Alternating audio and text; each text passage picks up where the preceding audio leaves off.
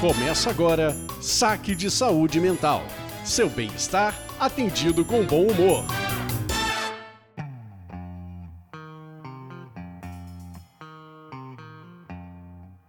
Olá, você está no Saque de Saúde Mental, a sua companhia quinzenal de bom humor e conteúdo.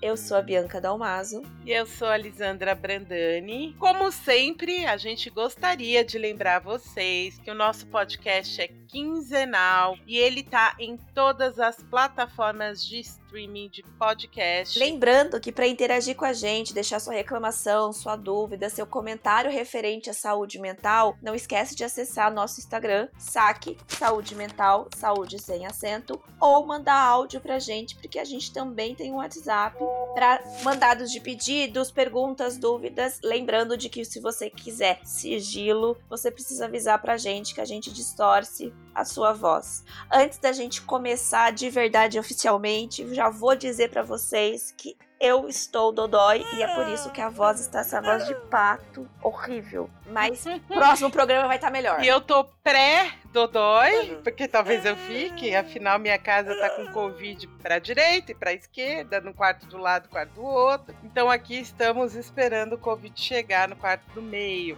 E lembrando que para você mandar para gente saque de áudio, o número do nosso WhatsApp é 11 98 800 8715. Então, pessoal, para interagir com a gente, vocês podem interagir de várias formas. Se vocês forem lá na nossa bio, no Instagram, arroba Saque Saúde Mental, vocês conseguem acessar todos os nossos contatos. Então, vocês podem mandar mensagem por direct, nas caixinhas que a gente coloca nos stories stories, pelo WhatsApp do saque, por áudio, por texto e ainda vocês têm aí como encaminhar também no e-mail que também tá ali na nossa página do Instagram. Então não tem como vocês não acharem as nossas atendentes sempre prontas para atender vocês. E também eu gostaria de lembrar que a manutenção técnica deste podcast é feita pela Siringe Conteúdo e Comunicação. Conheça os trabalhos que eles fazem no Siringe saque.com.br ou também lá no Instagram.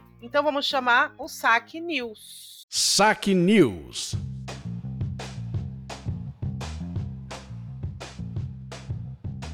Perguntamos para os nossos ouvintes lá no Instagram sobre a nova lei com relação a ensino domiciliar ou homeschooling. Lisandra, o que raios é isso? Pois é, ainda não foi aprovado, tá? O projeto já foi aprovado pela Câmara, saiu aí a notícia, a gente pegou aí a notícia no portal G1, que saiu agora dia 19 de 5 de 2022, então recente aí que a Câmara aprovou esse projeto. Então, abre aspas, o plenário da Câmara dos Deputados aprovou nesta quinta-feira um projeto de lei que autoriza o ensino domiciliar. Atualmente, a prática não é permitida no país por uma decisão do Supremo Tribunal Federal. O projeto ainda precisa ser analisado pelo Senado, pode sofrer mudanças, mas então vai para a mão do nosso presidente Jair Bolsonaro, que pode então sancioná-lo ou não. Entidades do setor criticam a medida por, entre outros pontos, entenderem que representa representa um risco à garantia do direito fundamental à educação, além de restringir a troca de ideias e visões de mundo contraditórias e pode impactar na socialização dessas crianças e jovens. E aí, Bianca, o que os nossos seguidores comentaram sobre essa notícia? Eu, particularmente, não acho legal porque vai tirar a parte de aprender a conviver em sociedade. A criança vai crescer achando que o mundo é o quintal da casa dela. Só acho válido por uma questão de segurança. Que o Brasil não tá preparado para fazer homeschooling. Vai dar merda acho que terá que ser muito bem controlado. O que desconfio. E as crianças não podem perder a oportunidade de interação social. As oportunidades devem ser dadas e devem tomar cuidado para não aumentar a desigualdade. E aí eu também fui lá no Twitter, tem várias mensagens, mas eu peguei uma mensagem ali que tá assim: Aprovado homeschooling no Brasil. Fui policial civil três anos e sabe quantas vezes acompanhei uma família denunciar violência sexual contra a criança? Nenhuma. Sabe quantas vezes vi a escola denunciar violência sexual? Centenas, porque as violências acontecem na família. E aí, Bianca, o que, que, você achou dessa notícia e dessa lei aí que tá para ser aprovada e acho que muito provavelmente será? Eu acho que eu sou velha, eu sou antiquada. Eu acho que que é isso, né? A escola, por mais que a gente tenha a questão a, dos conteúdos acadêmicos, ela também tem o um aspecto da socialização, né? E a pandemia deixou muito claro pra gente algumas coisas com relação à escola. Um, as crianças sentiram muito o impacto de não interagir com outras crianças. Então, entre elas, a gente tá tendo vários problemas. Eu não sei como é que tá a percepção das pessoas em geral, mas dentro do meu consultório tem chegado muita questão de crianças de comportamento agressivo, irritabilidade, baixa tolerância à frustração e derivados. E o outro ponto é que ensinar é mais trabalhoso do que parece. Porque a gente também descobriu na pandemia o quanto ensinar ou ser o professor e pai dos nossos filhos é difícil pra caramba caramba, porque você tem que saber muito para poder ajudar a tirar dúvida. E a minha pergunta é: você se sente ok para ensinar geografia, história, português, matemática, biologia, geografia? Porque a gente não tá falando só de, ai, vou ensinar aquilo que eu gosto. A gente tá falando de todas as áreas. E aí? Pois é. Uma das coisas também que eu observei na pandemia, e aí eu fui num evento da escola do meu filho, e aí eu me deparei com a realidade que o professor de educação física também percebeu isso em todas as crianças, tirando o aspecto socialização, que é super importante desenvolver desenvolvimento infantil e tudo mais. Meu filho perdeu coordenação motora. A gente foi na pandemia fazer um exercício básico e ele não conseguia coordenar movimento. E eu achei que era um problema dele. E o professor de educação física veio contar pra gente que todas as crianças voltaram assim. Tirando essas questões, eu, eu acho aí que essa lei ela é bem esquisita. Eu fui realmente no Twitter para ver o que o povo tava falando e eu me deparei com um fato, porque eu falei, bom, qual que é a justificativa pedagógica.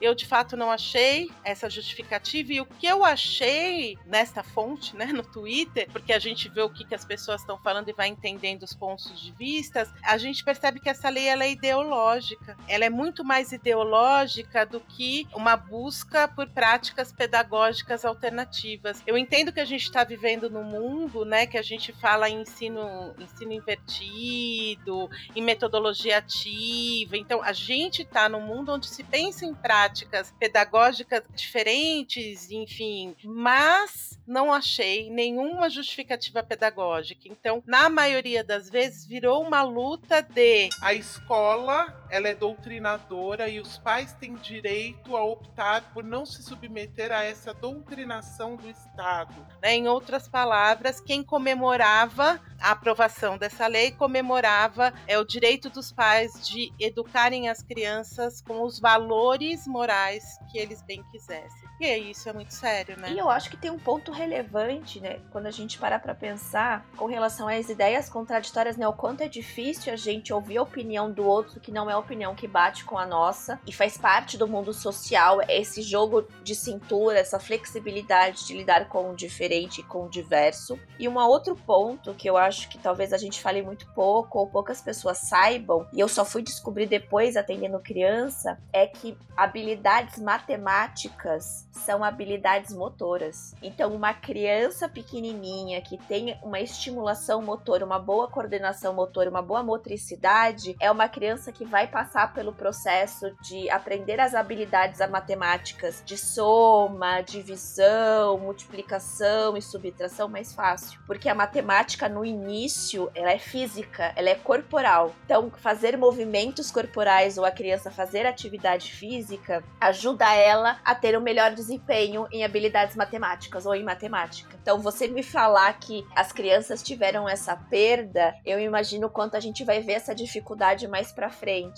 E quem me ensinou isso, quem me falou isso, foi uma pedagoga. Porque a gente começa a aprender a contar com os dedos, existe uma questão de você contar a quantidade de balas, enfim, é corporal. Esse não é um saque indica, mas aí eu tava lendo tudo isso e olhando essa questão ideológica, eu acabei de ler um livro, às vezes eu acho que eu gosto de sofrer, né? Esse livro chama Menina da Mão.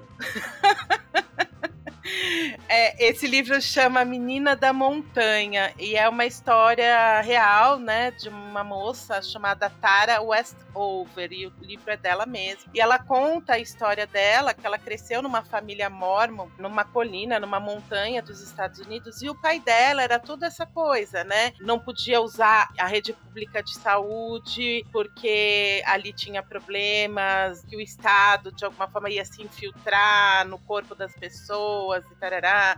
Não podia tomar vacina, não podia frequentar a escola. E é um livro onde essa menina é submetida a uma série de abusos, violências, negligências, que tem tudo a ver com o tema de hoje, que a gente não falou, né? Estilos parentais. E aí vai, vai, até que ela consegue lá, pelas tantas, entrar numa universidade e ela enfrenta essa família e ela vai lutando muito com essas duas vidas, né? É, estar na universidade, estar no ensino, estar com pessoas e a toda a história que ela tem. E aí eu trouxe o final do livro, olha que spoiler horroroso. É o último parágrafo do livro da Tara, onde ela fala o seguinte, que ela chega ali, ela se olha no espelho na casa dos pais ali na montanha e ela olha para procurar no espelho aquela menina que ela foi. Então até aquele momento ela sempre estivera lá. Não importava o quanto eu parecesse ter mudado, quanto minha educação fosse lustre, quão alterada fosse minha aparência, eu ainda era ela. No máximo, eu era duas pessoas, uma mente cindida.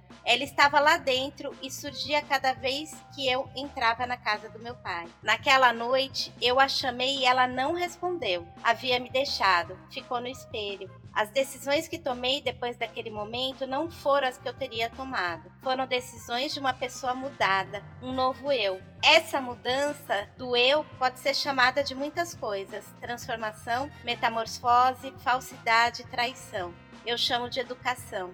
Então é lindo assim a gente ver no livro o quanto que a educação a transformou, né? Foi muito um processo muito duro, vale a pena ler o livro. A Menina da Montanha. Mas eu me emocionei tanto com esse final assim, porque eu acho que é tudo que eu acredito. Só, isso só foi possibilitado a ela quando ela teve essa educação com as pessoas, se relacionando com as pessoas. E eu acho que é isso, né? O social ele é muito importante. Quando a gente fala de escola, a gente tem que lembrar que a escola também é social. Então vamos lá para o nosso saque responde? Saque responde.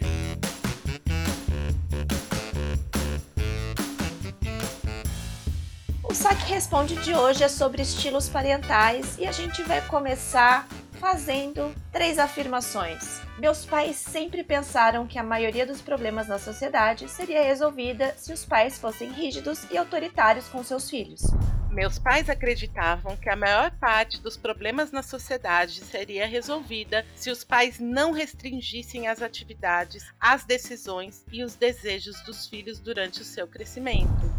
Meus pais acreditavam que a maior parte dos problemas da sociedade seria resolvida se os pais dialogassem mais com os filhos e tomassem as decisões levando em consideração os seus valores e as necessidades individuais de cada um três afirmações diferentes, parecidas porém diferentes, e que eu acho que a gente começa então a falar de estilos parentais porque são jeitos de ensinar e educar os filhos. É muito legal, né? Porque essas três afirmações, embora elas ainda estejam baseadas na primeira, não sei se é a primeira, né? Mas no estudo aí da Barrind na década de 60, que ela fala aí, ela começa a esboçar o que são estilos parentais e ela fala desses três estilos parentais. Para a gente começar aqui a nossa discussão, mas depois a gente vai falar um pouquinho da evolução desses estilos parentais. Mas é muito interessante, né? Porque esse primeiro estilo, que é o estilo estilo autoritário me lembra muito uma coisa que me irrita profundamente, que são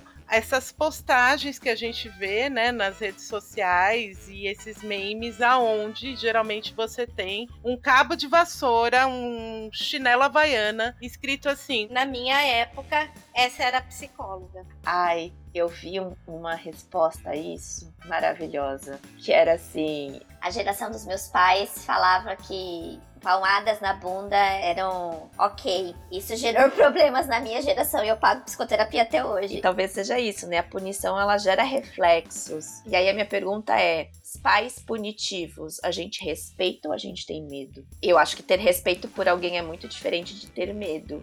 Respeito não se perde com o tempo, o medo se perde. E aí, o quanto algumas agressões não vão acontecendo nas relações familiares, justamente por isso, né? O medo passa. E uma coisa que talvez as pessoas possam falar: Meu, vocês começaram falando de educação, vocês estão falando de estilos parentais. Porque o jeito como você educa a criança também tem a ver com educação. E ainda a gente tá falando da mesma coisa. Se a gente pegar o episódio do Tiago, que a gente fala de educação sexual, também tem a ver com estilos parentais. Tem uma definição de estilos parentais que eu acho que talvez vale a pena pra gente é que estilos parentais são um conjunto de práticas ou atitudes dos pais que têm como objetivo educar os filhos, socializar os filhos e de algum modo controlar o comportamento deles. Então, a gente quando fala dos, dos estilos parentais, a gente também tá falando de educação, socialização e querendo ou não, controle ou manejo de comportamentos, porque quem tem filho sabe o quanto é difícil. Crianças são trabalhadas na energia. Pois é, e aí eu fiquei pensando, né, Bianca, porque esse programa, né, parece que é um programa talvez para os pais entenderem um pouco sobre como eles andam educando seus filhos. Pode ser que sirva para isso, mas eu escrevi também ali, a gente foi lá no Instagram e fez algumas postagens sobre o assunto, e a gente escreve assim: "Olha, se você não é pai ou é mãe, minimamente você em algum momento da tua vida você foi educado. Mesmo que não tenha sido educado pelos seus pais, seja, né, pela uma figura de avó, de avô, de tia, de tio, mas de alguma forma você recebeu algum tipo de educação. Nem que o estilo parental tenha sido negligência total, porque também, né, a gente vai ver aí no decorrer da história do que, né, dos autores vão mudando a classificação de estilos parentais e negligência também é um estilo. De alguma maneira, quando a gente vai pensar é, em psicoterapia ou as pessoas vêm contar sobre os sofrimentos dela hoje na vida adulta, geralmente a gente vai ouvir esses relatos. Ah, meu pai era muito rígido, minha mãe ela era muito invalidadora, né? Eu expressava meus sentimentos e ela falava que aquilo era bobagem. Ou eu tive uma mãe muito permissiva, ou eu tive um pai muito. Enfim, então a gente ouve na clínica com também os nossos adultos essas experiências com esses estilos parentais e o quanto que isso foi impactando os padrões comportamentais que Sim. eles têm hoje hoje. E, por exemplo, se a gente for pegar pais muito rígidos, muito inflexíveis e que tomam muito à frente, eles acabam, porque querendo ou não, a gente tá falando de ensino, né? A gente tá falando de educação. Eles acabam não ensinando, na verdade, a, a criança ou adolescente a tomar decisões. E o mundo adulto, ele é uma lavada de tomada de decisão, né? E aí o quanto a gente tem adultos inseguros, adultos que não saem do lugar, vamos dizer assim, porque eles têm medo de tomar uma decisão errada, porque eles nunca decidiram nada Alguém sempre decidiu por eles. E aí, estamos perto dos dias dos namorados, que fica aí uma diquinha. A chance de você entrar num relacionamento cilada, porque você deixa o outro tomar a decisão por você e você não decide, é grande. E querendo ou não, é uma aprendizagem. Eu juro que eu vou tentar não virar professora de psicologia infantil, mas existe ela dentro de mim e ela sai. Vou tentar venha, segurar venha. ela.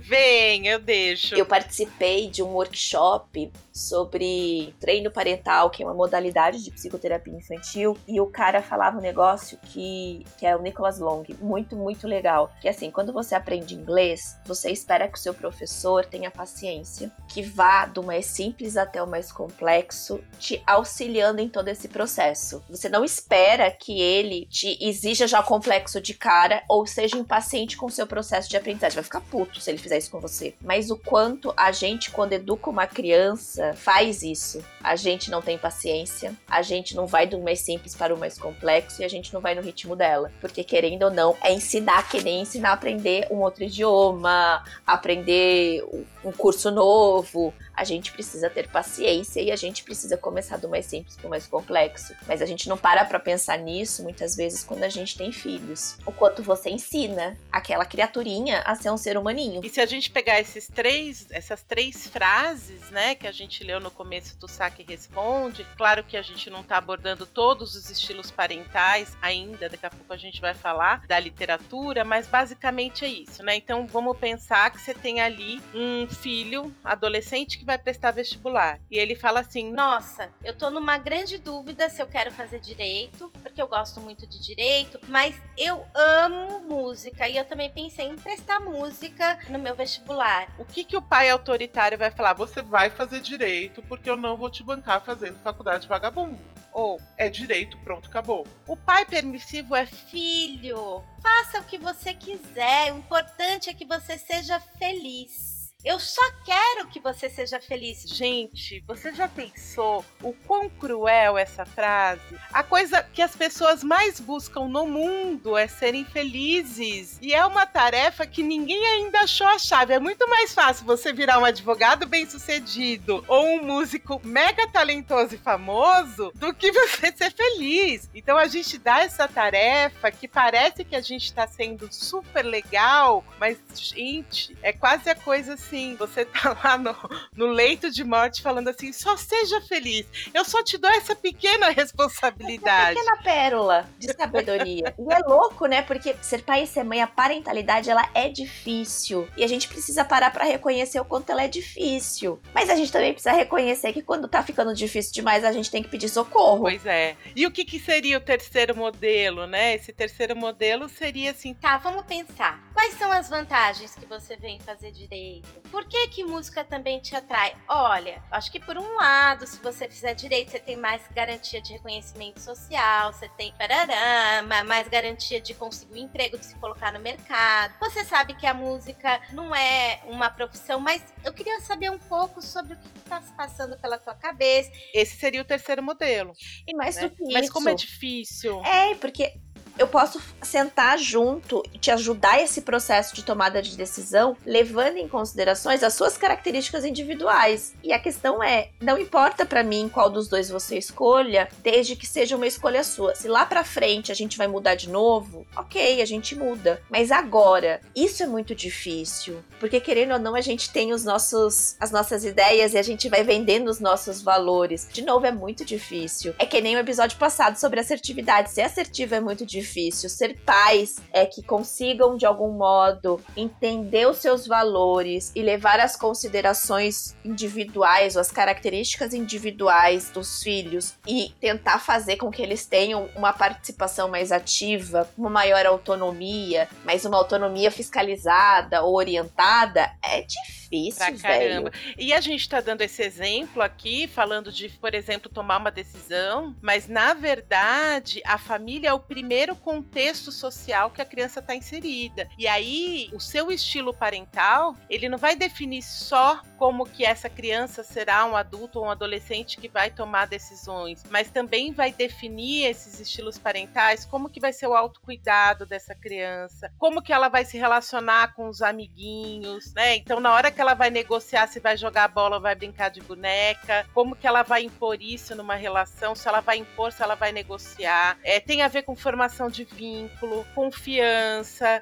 é, como ela vai Autoestima, inserir tem ela lá em cima, lá no é. alto. É muita coisa. Diria a Barinde, né, que é um bom estilo parental seria aquele estilo que tem a ver com essa negociação, com é, se ater às necessidades dos filhos, as necessidades individuais, mas também que vá de acordo com seus valores, mas também que esteja em congruência com a cultura. Não adianta eu seguir só os meus valores. E aí como que a gente faz isso? A partir de educação, treinamento, que a Bianca falou, né? Não adianta você querer já que a pessoa fale o inglês perfeitamente, yeah. mas você tem que entender que treinamento envolve pequenos passos e o que ela chamou, a autora chamou de imitação, e que a gente chamaria, né, na análise do comportamento, também a gente poderia discutir imitação, mas de dar modelos, né? A gente não ensina só falando, só pelo verbal, mas também pelo que a gente faz. E é muito legal quando a gente para pra pensar, né, na questão de que a gente ensina também dando modelos, que às vezes os modelos que a gente tem podem ser os modelos de não seguir. Isso é muito louco, né? Porque você pode ver os estilos de parentalidade dos seus pais, olhar pra eles e falar: gosto disso, pego isso, entendo isso, compreendo isso e ok, e nunca farei igual a isto. E fazer o movimento contrário. Tem várias figurinhas, eu pelo menos já vi algumas vezes no Instagram, daquilo, né? Das violências verbais passando de geração em geração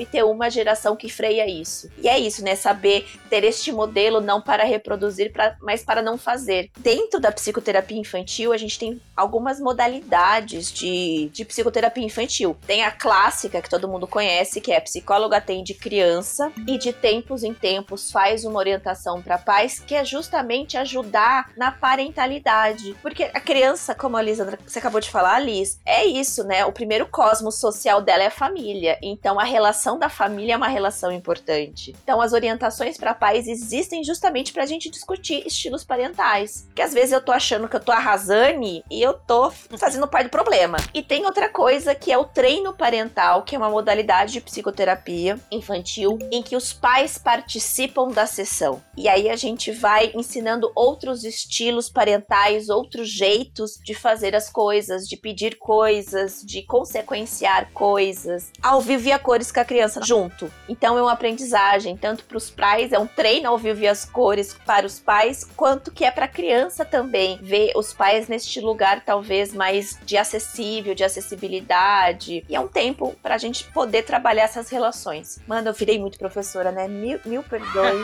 eu não dou conta. Eu não dou conta. É ótimo, é ótimo. E aí a gente vai vindo, né, na década de 80. Quais são os autores mesmo, Bianca, que a gente.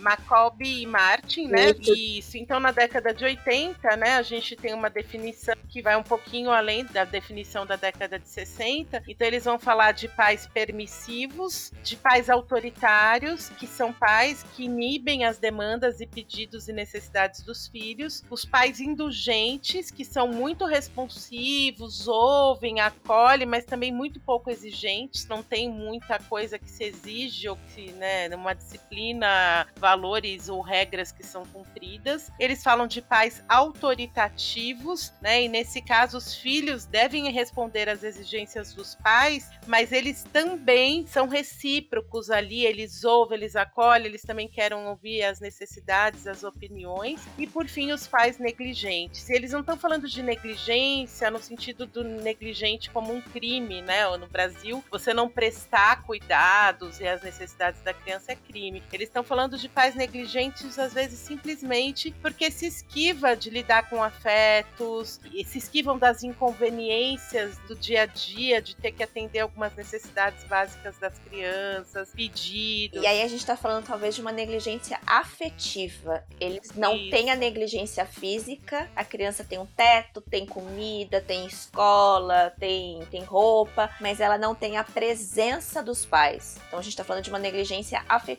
É aquele famoso babá que cuida. É isso, você terceiriza. Ou a babá ou tablet, né? Isso, você terceiriza, porque não é sua responsabilidade. Sua responsabilidade você tá fazendo check do que você cumpre. E é muito louco, Liz, porque isso durou por muito tempo. Esse perfil de parentalidade. Aí a gente tava falando, nessa época, a gente falava meio de caixinhas, né? Aonde você colocava nas caixinhas. O legal, ou na minha opinião, que é interessante, no Brasil a gente tem uma pesquisadora sobre psicoterapia infantil e estilos parentais guys. Que trabalha com jovens infratores. E aí ela montou uma pesquisa, ela fez uma pesquisa, um estudo, tentando identificar qual era o perfil dos pais desses jovens infratores e ela repensou os estilos parentais numa perspectiva de consequências, vamos dizer assim. Existem estilos parentais que geram um comportamento mais pró-social, ou seja, crianças ou adolescentes que conseguem se socializar, que conseguem interagir com, com o mundo e consequências antissociais, que seria então essa dificuldade de socialização, de interação com o outro. E segundo ela, a gente não tá num ou no outro, a gente vai passando por isso e algumas características são mais pró-sociais ou mais são antissociais. Com isso, ela criou algumas características ou categorias de comportamento, que ela vai chamar de monitoria positiva, comportamento moral, monitoria negativa, punição inconsistente, negligência, disciplina relaxada e abuso físico. A gente, inclusive, colocou lá no Instagram um resuminho desses estilos parentais. E se vocês perceberem que a capa da postagem, a gente já pergunta qual é o conjunto de práticas educativas que você utiliza na interação com seus filhos. Ou qual foi, provavelmente, o conjunto de práticas educativas que você recebeu. Então você não se encaixa mais, eu sou um estilo negligente, ou eu sou um estilo de abuso físico ou de inconsistente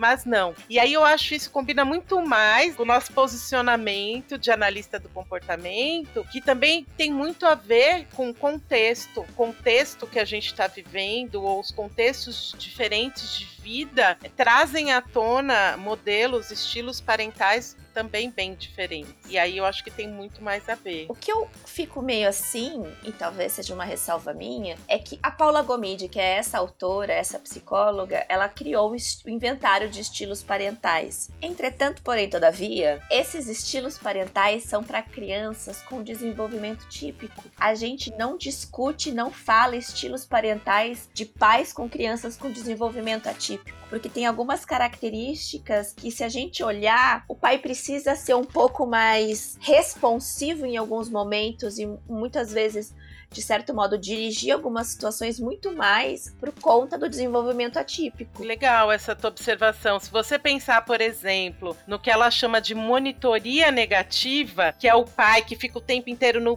pé e que fica ali atrás e fala mil vezes a mesma coisa e insiste todo dia, pegou teu agasalho, pegou. Talvez, uma, eu, né, eu não atendo, eu não tenho nenhum estudo, nunca trabalhei com TE, a gente pode trazer alguém aqui, seria ótimo, mas eu imagino que com uma criança, por exemplo, um desenvolvimento atípico, é importante você ser repetitivo, é importante você re é, reforçar o ritual de autocuidado, ritual. Então, talvez, para crianças típicas, a monitoria negativa é bem negativa, mas talvez seja muito importante para uma criança com desenvolvimento atípico. Eu trabalhei uma época, eu fiz um aprimoramento em neuropsicologia no Centro Paulista de Neuropsicologia e eu fiquei no ambulatório de genética e a gente aplicava estilos parentais e era uma DR, porque os estilos parentais davam muito ruim. Só que você olhava as famílias e as famílias não tinham estilos parentais ruins. Mas é isso, o inventário ele falava de crianças que tinham uma autonomia, uma independência, uma compreensão diferentes de quando a gente fala, por exemplo, de algumas crianças com deficiência intelectual, com algumas síndromes genéticas. E aí que louco,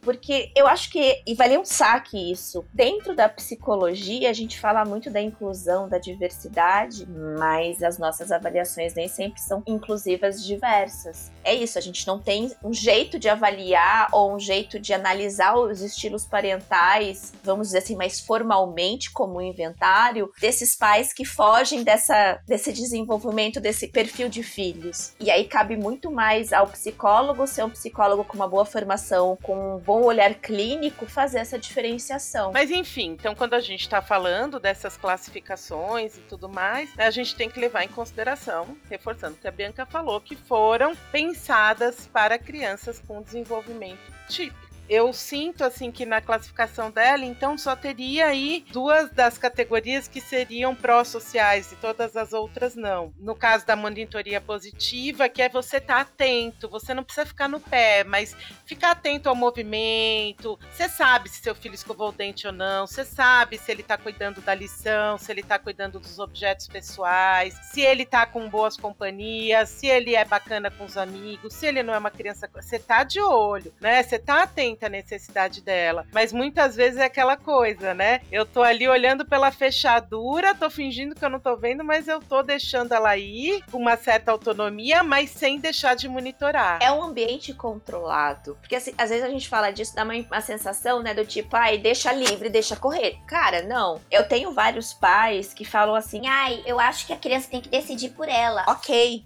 a criança tem que decidir, mas ela não pode decidir como o adulto decide, do tipo assim, uma vasta opções. A gente delimita as opções para ensinar ela a decidir. Então a gente coloca duas ou três opções e dentro dessas opções o que que ela vai? É um ambiente controlado. É isso, a gente vai do mais simples até o mais complexo. E é uma coisa que a gente precisa aprender muito na vida é que punir ou ficar em cima gera um movimento contrário. Então, adolescente, principalmente, é um sabonete molhado. Quanto mais se aperta, mais escapa. E a gente acaba entrando, que a gente chama de um ciclo coercitivo. Quanto mais eu fiscalizo, mais eu acabo estressando essa relação, mais a, o adolescente ou a criança fica reativo. E aí a gente começa a ter comportamentos agressivos, comportamentos de birra, comportamentos de mentira. Que é o que a gente chama na análise do comportamento de contra-comportamento controle. Todo controle, de alguma forma coercitivo, vai gerar contra controle. E aí isso aumenta o controle dos pais. E os pais se tornam mais coercitivos. Quando eles se tornam mais coercitivos, e aí a gente vai entrando numa espiral da merda. Que aí essa seria a monitoria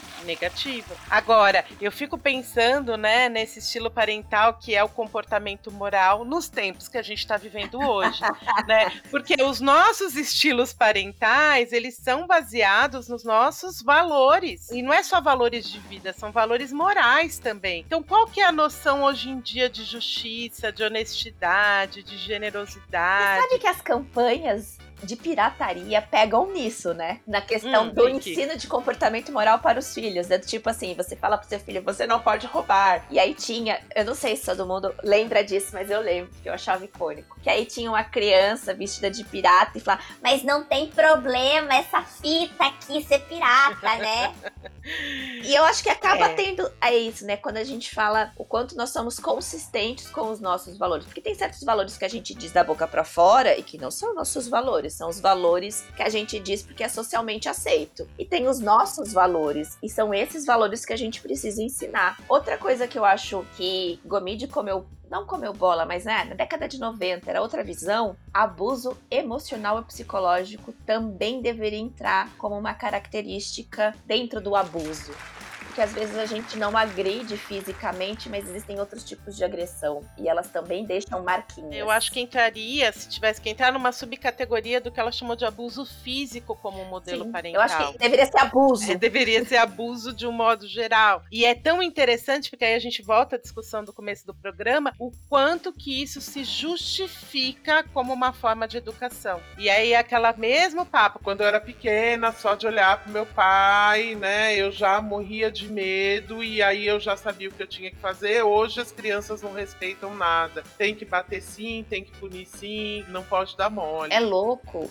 porque vamos pensar, tem efeitos, não vamos falar que não tem, mas esses são feitos a curto prazo. Quando eu bato numa criança, Bom, eu tô ensinando duas coisas para ela, direta e indiretamente. A primeira é o meu descontrole emocional, porque normalmente a gente bate quando a gente começa a ficar irritado e nervoso. A gente não sabe lidar com as emoções que a gente tá sentindo e a gente desconta. Tanto é que quando a criança fala não tá nem doendo, a gente fica mais puto e bate mais. Mas é isso que ela chama de punição, de um modelo parental de punição inconsistente, que não tem a ver com o comportamento da criança. Tem a ver com os resultados. Mas tem a ver se eu cheguei estressada do trabalho e não tô afim, ou sei lá, se é um dia que meu time perdeu e a criança vem falar, aí ela já leva uns tabefes, e né? Com isso, leva... eu não ensino a ela a entender o, o que ela fez que não foi legal. Eu ensino a ela a ficar muito vigilante sobre mim. E aí, se você pegar é, pais que são dependentes de alguma substância ou muito agressivos fisicamente, sexualmente, emocionalmente, são crianças ou adolescentes e adultos que são hipersensíveis a qualquer mudança no ambiente. Então, são hiperreativos. E a gente também tá falando de um perfil que também não é tão saudável, porque qualquer mudança sutil no ambiente já leva a, a vários comportamentos de esquiva e muitas vezes gera muita, muitos comportamentos ansiogênicos. Também a gente não tá ensinando a criança a se regular emocionalmente. Aí quando a criança faz uma birra e taca tudo, ué, você também faz isso quando você bate nela, mas a gente não ensina ela a se regular, aprender a lidar com o que ela está sentindo quando a gente também não lida o que a gente está sentindo. A gente meio que super estourou no tempo. Eu acho que só faltou falar, a gente acabou falando de todos, mas a da disciplina relaxada, eu acho essa muito incrível, porque essa todos os pais, eu sou pai, eu sou mãe, eu sei. Todos nós caímos que é, você cria uma regra. Então, sei lá, vou inventar uma. Temos que comer saudável, nessa casa não tem mais refrigerante, agora vamos comer fruta de sobremesa. Cara, eu acabo de atender às 10 horas da noite cansada e meu filho fala: Mãe, tô com fome. Cara, você não vai. Você fez a regra, mas aí você vai lá e faz o miojo. O que a questão é que, assim, claro, nesse exemplo que eu dei, né? Se for eventualmente. Agora, aí, se a gente tem uma. Eu vou dizer, não tem nem eventualmente. Se for a regra da casa, é a regra da casa. É, mas a gente costuma relaxar essa disciplina. E isso é importante, porque a coisa de falar pra criança: se você não fizer tal coisa, vai ficar sem videogame. Só que aí depois a mãe precisa trabalhar e acaba dando videogame porque é muito mais fácil. Eu acho que na modernidade, a maioria de nós adotamos este modelo parental, né, que é bem antissocial, né, não é nada pró-social, que é a disciplina relaxada. Que aumenta comportamento de birra, de insistência, de criança mala, mas tem um negócio, uma sacada, que a gente cai nessa cilada quando a gente não pensa antes quais são as consequências dos castigos. Porque quando você pensa antes, você consegue se prevenir. A gente sempre fala, né, não temos receitas mágicas, mas tem uma dica de ouro. Amores, em nome de Allah, parem de falar que vocês vão tirar o videogame por um mês, porque vocês não vão dar conta de um mês. Exatamente. Exatamente. Então vamos tirar o videogame hoje. Hoje você dá conta, porque hoje você tá na fúria do dragão, do tipo, não vai pegar o negócio. Amanhã, a sua versão de amanhã vai ter outras coisas. Porque é isso, a gente consegue manter uma consistência, porque eu já sei o que eu vou fazer, e é um recorte temporal que eu dou conta. Vamos para as rapidinhas? Rapidinhas.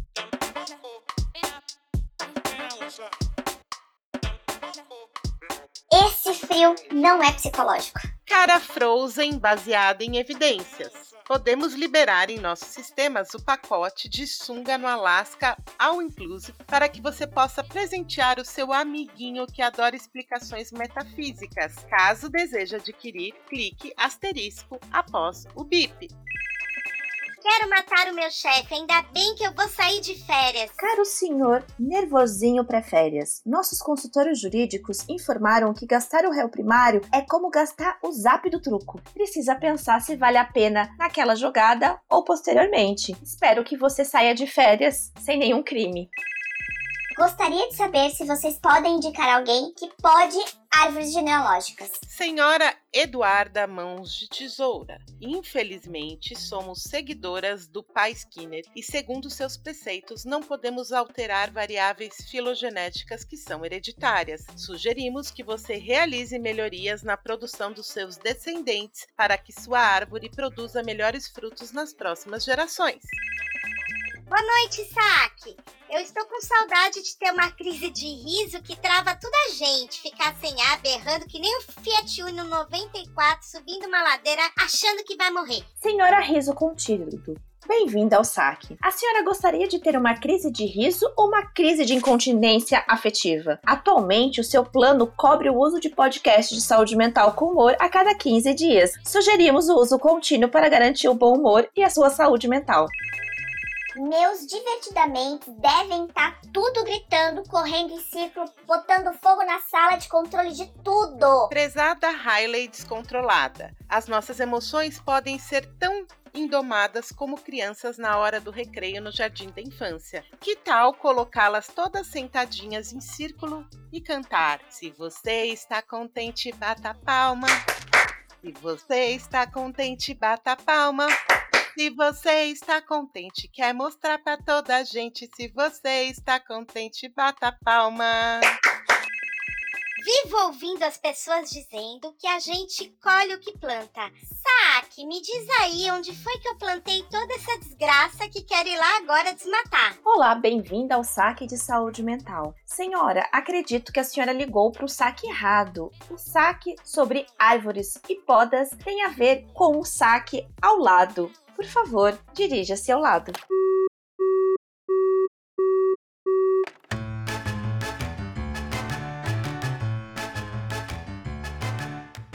Terminamos mais um saque de saúde mental.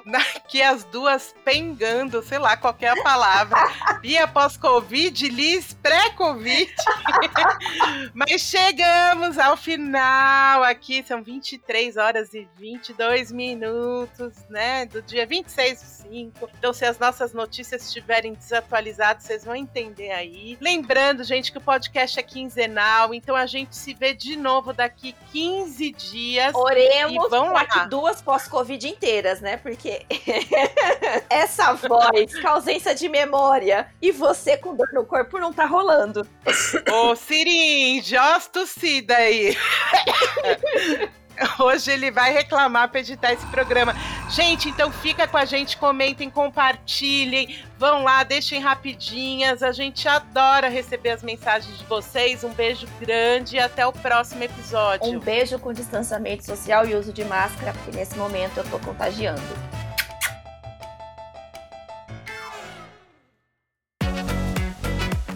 Este podcast foi produzido por Siringe Conteúdo e Comunicação. Conheça siringe.com.br.